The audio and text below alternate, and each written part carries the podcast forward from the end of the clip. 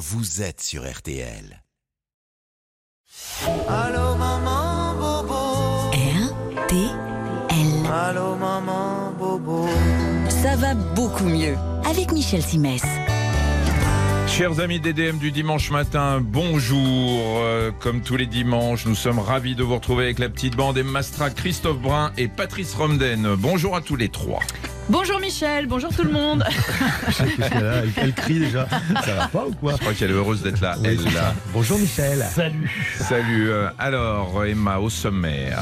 Eh bien aujourd'hui, on va sauver sa peau au sens littéral du terme, notre enveloppe corporelle qui nous protège de bien des infections et maladies qu'il faut chouchouter notamment en ces saisons ensoleillées. Patrice. Eh bien, ce matin, on parle d'un homme de calcul, pas un mathématicien, non, un homme politique, le premier des présidents de la République française. Ça remonte à 1848 et il s'agit de Louis-Napoléon Bonaparte. Il deviendra empereur en 1852, mais un empereur diminué parce qu'il avait un méchant calcul. En 1952. Oui, j'ai failli C'est- dire 1009, C'est mais assez, voilà. ré- c'est assez récent Ouais. finalement. Coach qui écrit. Je suis sous, sous, sous, sous ton balcon. Une habileté de Claude Nougaro. Je suis sous, sous, sous ton balcon pour exprimer les regrets alcooliques d'un amoureux éconduit.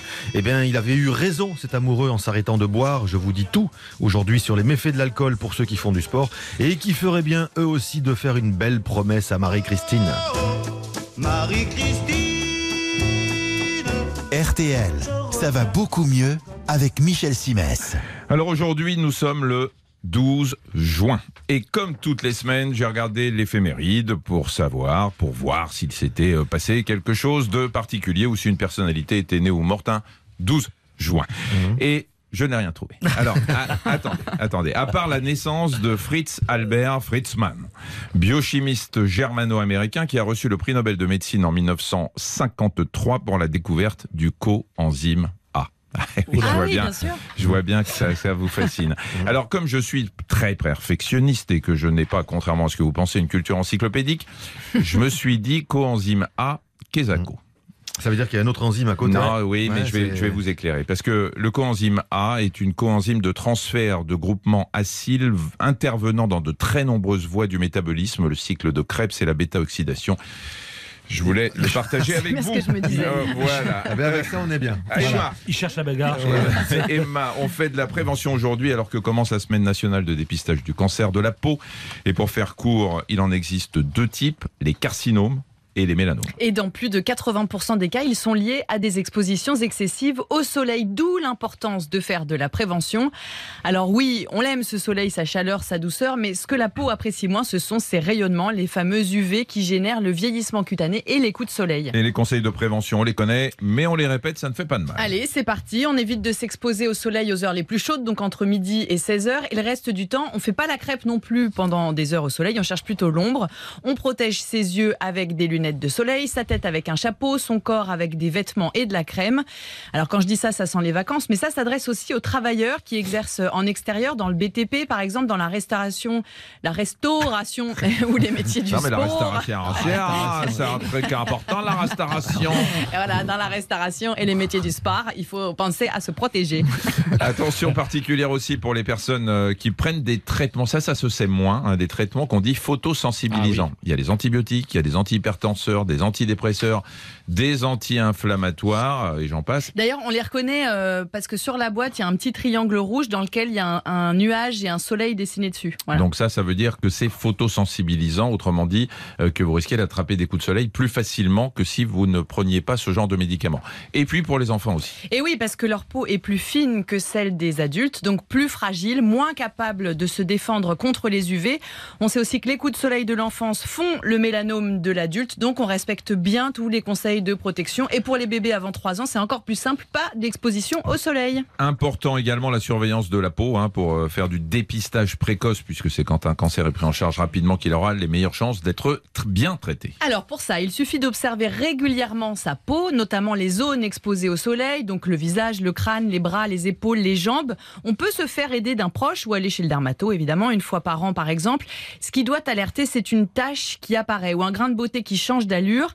Euh, donc ça peut être des reliefs ou des bords irréguliers, une couleur qui n'est pas homogène, un diamètre qui augmente ou un changement rapide. Dans tous ces cas-là, il faut aller consulter. Voilà, et s'il y a bien un domaine où la téléconsultation a toute sa place, c'est bien euh, la dermato. hein. Si vous avez du mal à avoir un rendez-vous, que les dermatos sont trop loin de chez vous, vous pouvez euh, aussi, avec les, les, applis de téléconsultation, prendre une photo avec votre smartphone de votre grain de beauté, l'envoyer à un dermato qui vous dira s'il faut consulter ou pas. Ouais, et c'est un, ce sont euh, certains de ces cancers que les chiens arrivent à renifler. Il y a les cancers Ouais, de la peau aussi.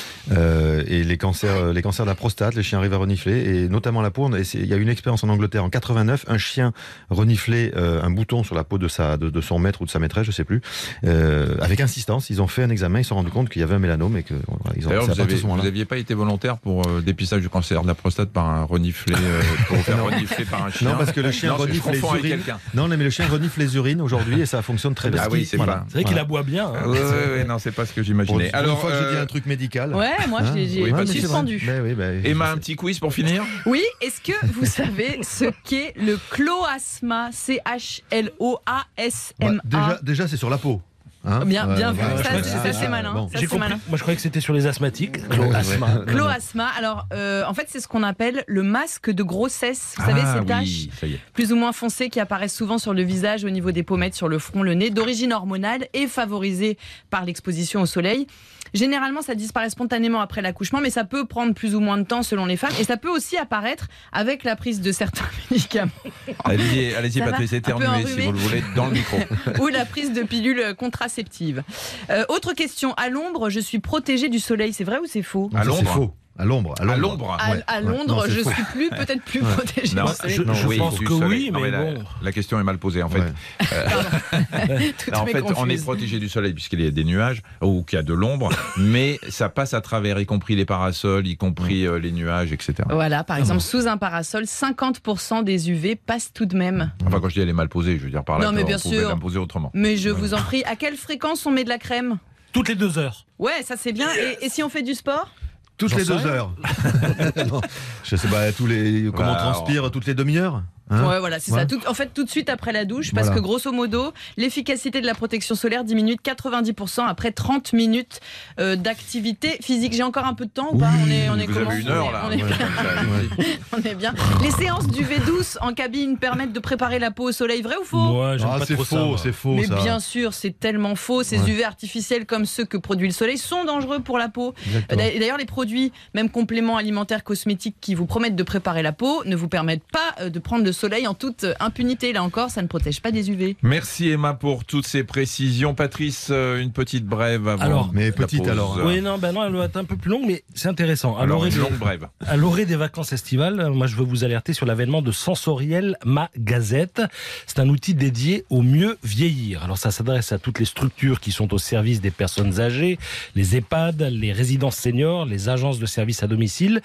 Et l'originalité de cette gazette, eh bien, c'est que c'est du sur-mesure. Le contenu est adapté à chaque lecteur et à chaque lectrice. Chaque numéro est édité à votre nom et propose des articles qui tiennent compte de vos centres d'intérêt. hein. Ça peut être l'histoire, l'art culinaire, le sport et aussi de l'endroit où vous habitez et de vos proches. Parce que dans cette publication, vous avez des lettres et des photos que vous envoient vos amis euh, ou votre famille. Alors ça s'appelle Sensoriel Magazette.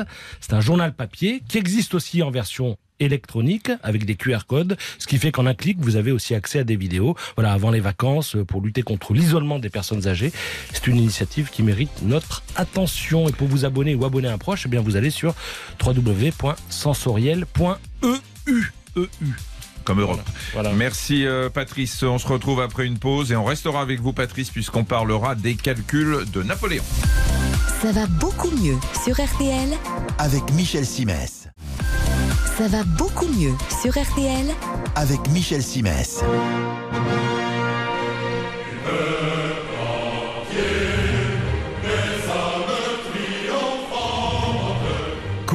Cantange, Kesbourge Que perçois-je auditivement parlant, mon cher Patrice? C'est du Berlioz, Michel. Hector Berlioz, l'Impérial, une cantate. C'est Napoléon III qui l'a lui-même commandé au compositeur pour une cérémonie en 1854. Et le jour de la cérémonie, d'ailleurs, alors que 1200 musiciens étaient en train de jouer, Napoléon III a demandé à l'orchestre d'arrêter parce qu'il était pressé de faire son discours. Il trouvait que ça traînait en longueur. Heureusement, il y a eu d'autres représentations et le tube a eu son petit succès. Donc si je comprends bien, on va se pencher sur la santé de Napoléon III. Ce matin, il avait des petits problèmes de vessie, sauf que son médecin bah, ne le sait pas. Et c'est une partie du problème. Son médecin l'envoie en cure à Plombières. Les eaux de cette ville des Vosges ont des vertus diurétiques. Puis il l'envoie à Vichy. Les eaux y sont ferrugineuses et plus minéralisées. C'est idéal pour combattre l'anémie et l'arthrite, selon son médecin, qui n'imagine pas une demi-seconde que Napoléon III puisse avoir des calculs dans la vessie.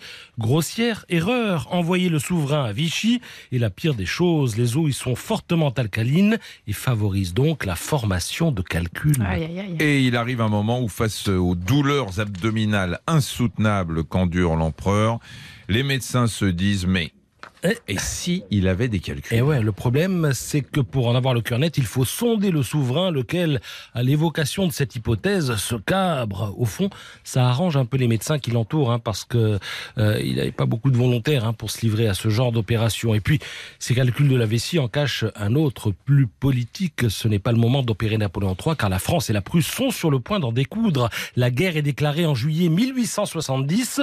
Napoléon III rejoint son état-major au prix de mille douleurs. Il a de la fièvre, envie d'uriner en permanence. Il fait d'ailleurs bourrer son pantalon de deviner quoi? Des serviettes. Ouais, des serviettes. S'en suivent les batailles de Gravelotte, puis de Sedan, où Napoléon III se laisse enfermer et finit par se rendre aux Prussiens. Je crois que les gravelottes, c'était des petites, euh, des petites crêpes. Les gavottes. euh, ah, Je suis meilleure en gavotte qu'en Et Il y a- une expression qui dit ça tombe comme un Ben gramme. oui, oui, c'est, Ah, oui, oui, bah oui, ça ah oui, exact. Et ça culture. croque comme une gavotte. Ah Voilà. oui, Voilà. quelle culture, vous aussi. C'est Bismarck qui va mettre fin à la captivité de l'empereur français en mars euh, 1871, mais pendant ce temps-là, bah, les calculs ont continué à grossir. Oui, en janvier 1873, l'opération dont il a tant été question intervient. C'est un chirurgien anglais, Sir Henry Thompson, qui s'en charge. Il passe pour un cador parce qu'il a opéré Léopold, le roi des Belges, des Belges mais sans le tuer. Donc c'était une performance. L'opération, c'est une lithotritie. Hein, Tricie, hein, Michel, ouais, T-I-E à la fin, mais lithotricie. On introduit un instrument métallique dans la vessie. Rien que dans, Ouais. hein, Ça fait ça mal. hein, Mmh, ouais. ah. Ouais, ça fait mal. Ouais. Donc on introduit un instrument métallique dans la vessie en passant par l'urètre mm, pour essayer d'évacuer des fragments de calcul et ça marche euh, plus ou moins.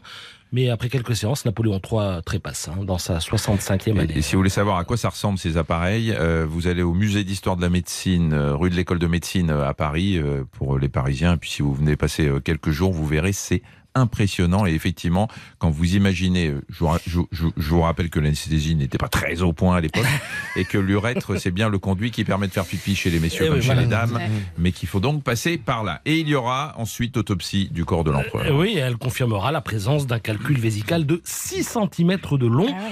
Sans doute de nature phosphatique, on constatera aussi la présence d'un adénome prostatique de la et de la destruction du rein gauche. Bon, le droit n'ayant n'étant pas en super état non plus, hein, donc il est voilà, il était fatigué quoi. Merci mon cher Patrice. On va euh, changer, mais on va rester euh, un peu dans, dans le passé. Cultiver ses amitiés, refuser d'être triste, se taire quand on est en colère, préférer se divertir plutôt que d'écouter ses angoisses, apprendre à détecter les personnalités toxiques, sortir des addictions, croire et lire les recommandations avisées d'un médecin euh, médiatique et iconoclaste d'aujourd'hui. Pourtant, elles proviennent d'un ouvrage du XVIe siècle universellement admiré, écrit non pas par un spécialiste du bien-être, mais par un philosophe, les incontournables essais de Montaigne. Remis au goût du jour par le psychiatre Michel Lejoyeux. Bonjour Michel Lejoyeux. Bonjour, merci de cette invitation. J'avais peur de tomber sur la, sur la santé de Napoléon III, là j'aurais pas été compétent. Hein. non, non, mais, mais c'était beaucoup plus mécanique euh, à l'époque. Alors, vous relayez euh, dans votre livre En bonne santé avec Montaigne aux éditions Robert Laffont euh, des, un autre enseignement de Montaigne. Il est inutile de tout vouloir euh, anticiper. Alors, d'abord, pourquoi, euh, pourquoi Montaigne? Bah, Parce que j'ai pu le lire vraiment comme un médecin, comme une méthode de santé et pas comme un philosophe. Vous savez, Montaigne fait trois choses que moi j'essaie de faire au quotidien. Un, essayer d'avoir des bonnes croyances. Vous savez, la psychologie moderne, c'est trouver des bonnes croyances. Montaigne dit, pour être brave, il faut se croire brave. Quand on se trouve en bonne santé, quand on se croit en bonne santé, on commence à l'être. La deuxième chose, c'est une médecine des comportements. Il prescrit, c'est un peu le, le Michel Simès, vous voyez, d'il y a quelques années, Montaigne. hein. Oh là là, non, Oh. attendez, là, vous m'a- Cela dit, c'est pas faux. Ah ben voilà. Qui prend un- modestie. le mec qui a un melon, pas possible. Vous voyez, je, je me disais que ça prendrait cette idée, vous voyez Vous êtes psychiatre, vous, un peu, non Oh non, je crois pas. Et, euh, et le- cette histoire de il est inutile de tout vouloir anticiper, euh, qui est citée euh, par Montaigne, euh, on on n'arrête pas d'expliquer qu'il faut prévoir, il faut prévenir, il faut euh, préparer euh, l'avenir, et euh, Montaigne dit tout l'inverse. Ouais, Montaigne dit ce qu'on dit aujourd'hui quand on a vu nos plans stratégiques hospitaliers après le Covid. Vous voyez, tout le monde avait bien prévu l'impact de, tout ça. Ce qu'est- Qu'est-ce qu'il dit Montaigne? Il raconte des petites histoires. Il raconte l'histoire d'un roi qui avait une anticipation assez absurde. hein. Vous, vous parliez de Napoléon III, là, il raconte une autre histoire d'un roi qui avait peur qu'on voit ses organes génitaux une fois qu'il serait mort. Donc, qui avait dans son testament demandé à ce qu'un de ses serviteurs lui mette une espèce de petit caleçon pour être sûr que ça n'arrive pas. Il dit, voyez, la pudeur post-mortem. Et il dit, voyez, c'est absurde et ça vous démontre, et c'est toujours comme ça que marche Montaigne, par une petite explication qui démontre que certaines croyances sont utiles et que d'autres ne le sont pas. Patrice. Euh, dans, dans ce livre, qui se lit d'ailleurs très facilement, hein, parce que vous accompagnez une patiente fictive qui s'appelle Marie dans un voyage donc à travers les essais de Montaigne, vous évoquez le travail de chercheurs allemands qui viennent de mettre au point un traitement de la tristesse par l'imagination. Comment ça marche? Ben, écoutez, ça marche exactement comme le dit Montaigne aussi, avec plus trois idées. Un, on n'aime pas sa tristesse. Vous voyez, Mon- Montaigne dit apprenez à ne pas aimer votre tristesse. Moi, je vois en consultation tout le temps des gens qui sont installés dans cette émotion triste. On peut commencer à ne pas l'aimer. Deux, et c'est la base de la psychologie, et Montaigne explique comment le faire, et je l'explique aussi dans le livre, comment considérer sa tristesse comme une voix étrangère. C'est pas moi qui pense quand je suis triste, c'est une voix étrangère qui se trompe. Donc, vous voyez comment on peut apprendre à ne pas construire un musée dans sa tristesse. Et puis Montaigne reste quasiment médecin. Il fait la différence entre la tristesse qu'on peut chasser et ce qu'il appelle le chagrin, qu'on appellerait nous aujourd'hui la maladie dépressive, qu'il faut évidemment traiter, puisque Montaigne dit qu'elle pétrifie. Nous, nous savons aujourd'hui qu'elle ralentit le corps et l'esprit. Alors, euh, ce qui est bien, euh, je, je- je m'adresse là aux auditeurs qui voudraient devenir vos lecteurs, c'est qu'il y a toujours euh, à la fin de vos livres des exercices pratiques, des tests qui permettent de mieux se connaître. Et celui que vous proposez dans ce livre s'intitule Êtes-vous un cœur d'artichaut ou un ami de Montaigne? Donc, si vous voulez faire le test et vous connaître un petit peu mieux, je vous conseille ce livre du professeur Michel Lejoyeux, qui est, euh, on se connaît depuis longtemps, euh, Michel, mais euh, vous êtes le seul psychiatre que j'ai toujours vu avec le sourire. Donc effectivement, quand on est triste ou qu'on n'a pas le moral, rien que, rien que de vous voir, ça va mieux. Ça, C'est bon? Je, je pourrais être votre attaché de presse ou pas? Ah, Vous pourriez, alors vous pourriez faire deux choses, vous voyez, ce matin. Vous pourriez peut-être trois, soigner Napoléon III, réécrire une version moderne des essais de Montaigne, mais alors après ce sera, ce sera pas, pas dur d'être attaché de presse. en fait, après. Merci euh, Michel Lejoyeux. En bonne santé avec Montaigne, c'est aux éditions Robert euh, Laffont. Merci à vous. Euh, coach, merci. Coach Ricri, un petit mot. Oui, je sais pas ce que Montaigne aurait dit à cette dame qui dit à son podologue Je viens vous voir car j'ai un ongle incarcéré. Oui, Voilà, ouais. hein. Ouais, C'est pas elle- mal. ouais, elle est pas mal. Elle est pas mal. Elle est pas mal. Il y a aussi les ongles désincarnés. aussi, Désincarnés, ça, aussi, tout à ça, fait. Il y en a eu pas mal. On se retrouve dans quelques instants pour la partie 3, les amis. C'est la partie. Je Je, Oh là je, là, oh là là. Partie récré. Ça va beaucoup mieux sur RTL avec Michel Simès.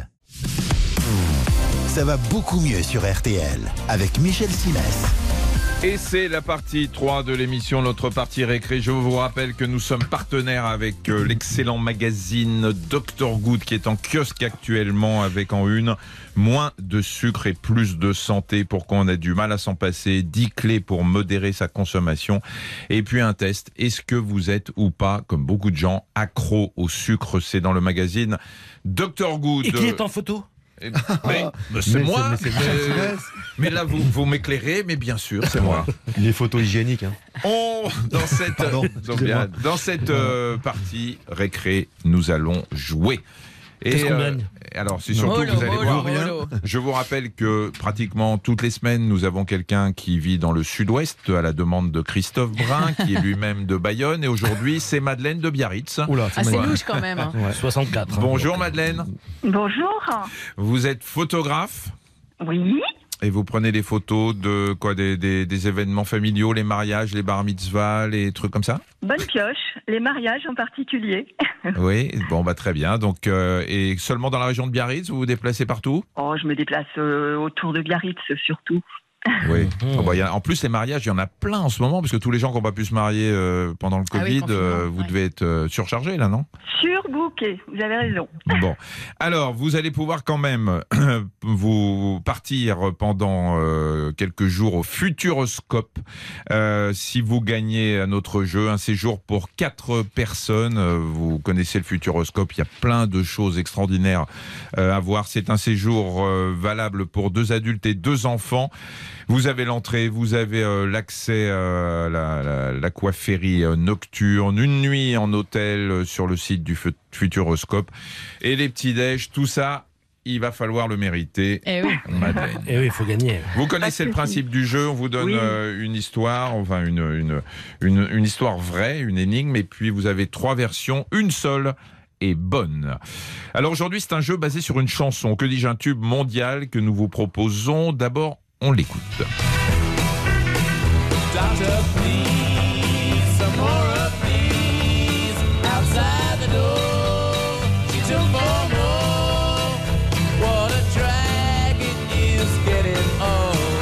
Alors, vous avez peut-être reconnu les Rolling Stones. Je vous donne le titre de la chanson euh, qui était sortie en 1966, Mother's Little Helper, qu'on pourrait traduire par le petit remontant des mamans. La question que je vous pose est la suivante.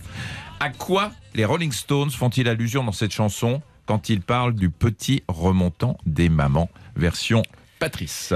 Eh bien, il parle d'un médicament qui a été découvert trois ans auparavant, en 1963. Ce médicament, c'est le Valium, un tranquillisant qui cible les symptômes de l'angoisse et de l'anxiété. Les paroles de la chanson dénoncent l'abus de Valium qui entraîne une dépendance. Version Emma. Alors pas du tout, pas du tout, Patrice. Les Stones parlent de, dans cette chanson du préservatif qui est présenté donc comme le petit remontant des mamans. Je vous rappelle quand même qu'on est dans les années 60, qui est quand même une période reconnue de la libération sexuelle des femmes, à condition d'avoir des préservatifs évidemment pour pouvoir euh, avoir des relations sexuelles sans risquer de tomber enceinte. Coach Cricri. Alors pas du tout non plus, hein, euh, pas du tout du tout. Non, en fait, dans cette chanson, Madeleine, les Stones parlent de sport qu'ils nomment curieusement comme le petit remontant des mamans. Euh, on ne le sait pas, mais les Stones sont de grands sportifs, notamment Keith Richards. Oui, je peux vous le dire, j'en sais quelque chose. Il a couru plusieurs marathons et s'est même fait remarquer à l'arrivée de l'un d'entre eux en franchissant la ligne d'arrivée, cigarette au bec après 14 heures de course. Il était arrivé dernier. Ça avait, ça avait c'est décrit la 14 heures de marche.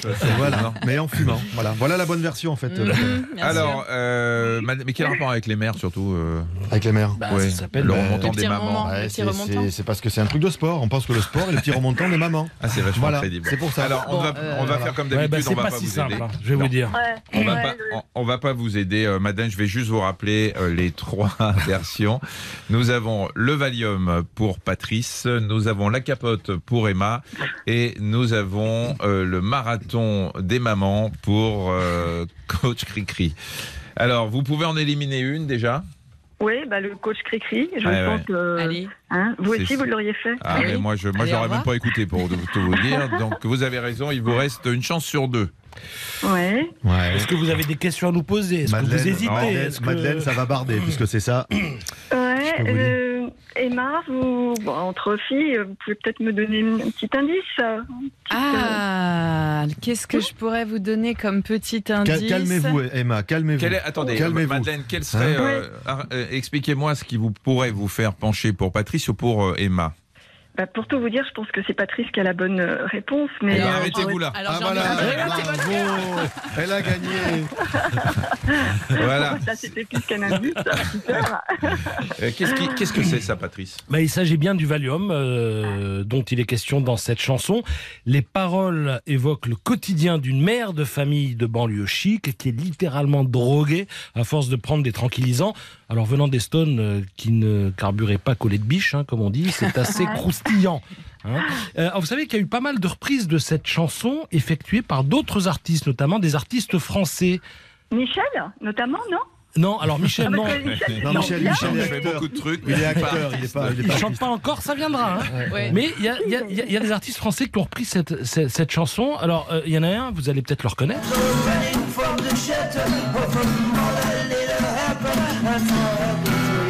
C'est qui Et Jean-Louis Aubert. Ah, Jean-Louis Aubert, d'accord. of a mother's little help Et, et ça, help C'est marrant, on dirait Arnaud Tom Novembre. Arnaud, gagné. Arnaud. Un point pour Madame Strack. Ouais. Voilà, et je, Mais- crois, je crois même que Bachung aussi euh, On avait a, fait a une. repris cette chanson. Bon, en tout cas, notre euh, candidate a gagné. Eh ben notre candidate Madeleine de ben, Biarritz a, gagné, donc il va falloir euh, vous dégager un peu de vos obligations professionnelles pour Ouais. partir au Futuroscope. Deux adultes, deux enfants, euh, avec une nuit en hôtel 3 étoiles sur le site du Futuroscope. Bravo Cool. Madeleine, et puis euh, Merci. bon courage pour euh, Bah, tout- tous vos événements. Merci. Merci On beaucoup, bonne on- fin de journée. Au revoir. On se retrouve dans quelques instants pour la dernière partie, mais pas la plus inintéressante, celle avec Coach Cricri. Oui, enfin, ça se discute. hein.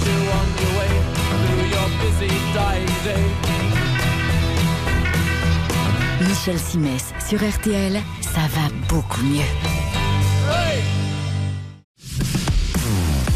Ça va beaucoup mieux sur RTL Avec Michel Simès.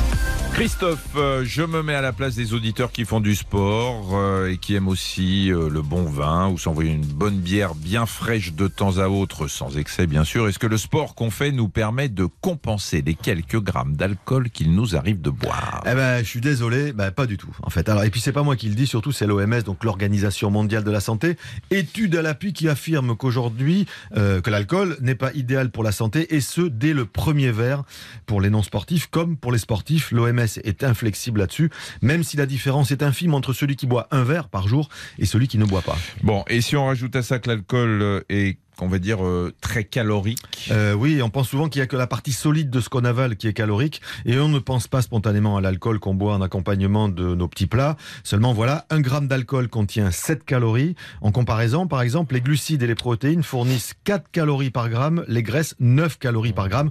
Je donne un petit exemple. Une bière bien fraîche, c'est déjà 200 calories. Quand euh, un petit cocktail d'été, comme ça sera bientôt le cas, comme la pina colada, on n'est pas loin avec ça de 400 calories. Donc Voilà. il vaut mieux prendre euh, une bière. Oui. Mais de l'eau. J'essaye de me rassurer. Voilà. Pour rappel, pour un homme, il faut au maximum 2000 à 2200 calories par jour et 1500 à 1800 pour les femmes. Euh, il faut courir combien de temps pour brûler tout ça? Alors, à une allure soutenue, disons que si vous êtes à 60-70% de vos possibilités, ce qui n'est pas souvent le cas, Michel, il vous faudra courir une bonne heure. Le problème, c'est qu'à côté de la boisson, je le disais tout à l'heure, il y a tous les trucs gras qui traînent sur la table, les chips, les cacahuètes, les terrines, les petits Mm. saucissons. Emma fait Mm. Votre foie doit assimiler tout ça et il ne peut pas tout faire. Et il va devoir choisir. Il va s'occuper du liquide, donc de l'alcool, ou du solide, donc du gras. Mais comme il choisit l'alcool, en général, il laisse les calories du solide se stocker directement dans les cellules graisseuses. Résultat, des kilos en plus, ce qui pose problème quand on veut ensuite faire du sport. Vous savez qu'on dit toujours qu'il faut maigrir pour courir et non pas courir pour maigrir. Voilà. Il faut maigrir pour, Pour courir, courir et non pas courir, pour maigrir. Pourquoi Pour porter une, carcasse moins lourde, c'est Ben, ça exactement. Voilà. Bah Tout oui. à fait. Alors, les sportifs qui boivent de l'alcool après le match pour la troisième mi-temps, cher au milieu du rugby, Oui, N'importe mais pas quoi. que. Oui, ben, exactement, Patrice. Je veux passer pour Pardon, le on, a le droit, rabat-joie. on a le droit de prendre un peu de Oui, plaisir. quand bien même. sûr, mais si je suis dans les strictes recommandations de l'OMS, euh, c'est une mauvaise idée. L'alcool ralentit euh, le cheminement du glycogène, le sucre si vous préférez, que vous mobilisez non seulement pendant que vous faites un effort, mais aussi après l'effort pour la récupération. Résultat, vous récupérez moins bien avec une bière euh, dans le cornet que plutôt que sans. Oui, sans bière, ça fait beaucoup. Et en drôle. plus, à Ah. l'inverse, Oui, et à l'inverse de ce qu'on pourrait croire, l'alcool déshydrate. Tout à fait, Et C'est ça l'alcool. qui donne ouais, le ouais. mal à la tête. Exactement, l'alcool stimule l'élimination de l'eau. Résultat, l'alcool déshydrate plus qu'il ne recharge en eau, alors que vous savez que lorsqu'on fait du sport, être bien euh, hydraté est essentiel, euh, notamment quand il fait chaud, comme ça va être le cas dans, dans quelques, comme c'est le cas déjà d'ailleurs, et tout au long de l'été. Alors, c'est une spéciale info intox finalement votre chronique Oh, aujourd'hui. oui, D'ailleurs, certains croient qu'on dort mieux quand on a bu, et c'est faux ou c'est vrai? Non, c'est faux, bien sûr. c'est faux. Il a failli me la manger celle-là. Les effets de l'alcool limitent euh, les phases de sommeil profond. fond, qui est pourtant essentiel euh, au processus de régénération après l'entraînement et donc euh, la récupération. Si on boit avant de dormir, on dort moins bien que si on boit pas. Voilà, Michel. Merci, coach Cricri. Emma? Euh, une, une bonne nouvelle. Une bonne nouvelle, pleine d'espoir. Euh, la récente étude qui est consacrée aux patients atteints d'un cancer du rectum, publiée le 5 juin dans le New England Journal of Medicine. 12 patients malades ont été traités avec un médicament d'immunothérapie et tous sont entrés en rémission. Au bout de 6 mois, le cancer avait disparu. Donc ça ressemble bien à un grand succès qui demande évidemment à être confirmé à plus grande échelle et sur un temps plus long. Mais franchement, c'est un immense espoir. Merci, Emma. Patrice, le mot de la fin. Un moyen très simple d'éviter l'insolation. Vous regardez votre ombre. Restez chez soi. Si elle est plus petite que vous, c'est que les ultraviolets vous tombent droit dessus. En attendant que votre ombre grandisse, ben vous mettez à l'abri. Ah, c'est pas Magnifique. idiot, hein. Ah, C'est pas ouais. idiot. C'est pas Et si on n'est pas très grand Non, ça n'a rien à voir. Ah, c'est- c'est pareil. D'accord. Merci euh, Patrice, merci Emma, merci euh, coach Cricri, euh, merci Pascal, euh, choisi notre réalisateur. Merci de votre fidélité, chers auditeurs. Je vous signale également un nouveau rendez-vous du lundi au vendredi. Retrouvez tous mes conseils euh, santé dans le podcast Ça va beaucoup mieux, en plus du replay de cette émission. Voilà, bon dimanche à vous et n'oubliez pas la vie. C'est si bon de partir n'importe où, bras dessus, bras dessous, en chantant des chansons. C'est si bon. Merci euh, les amis, on se retrouve dimanche prochain, 9h15, toujours sur RTL. Passez une super semaine. Bon dimanche Salut à tous. Au revoir. Mmh, C'est bon, Ça va beaucoup mieux bon. sur RTL avec Michel Simès. Voilà, c'était